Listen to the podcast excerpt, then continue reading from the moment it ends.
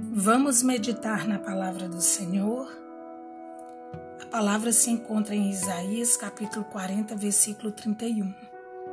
Mas os que esperam no Senhor renovam as suas forças, sobem com asas como águias, correm e não se cansam, caminham e não se fatigam. Antes de levantar voo, a águia fica em um penhasco aguardando até que comece a soprar uma corrente de ar quente em direção ao céu e, lançando-se nesse vento, sobe até as maiores alturas.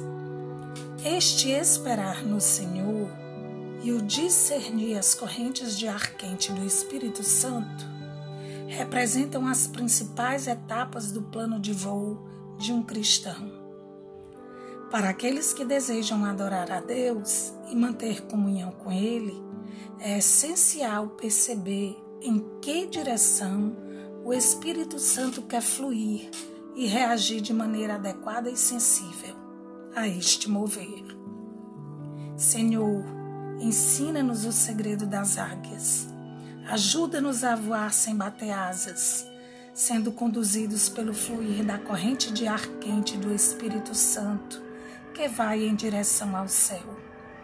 Leva-nos mesmo, Pai, às mais altas alturas, aos lugares mais altos e mais longe. Não permita que fiquemos parados sem fazer nada. Ajuda-nos a lançar-nos no penhasco na hora certa. Pai, agora entendemos tua palavra. Corremos e não nos cansemos. Eu oro em nome de Jesus. Amém.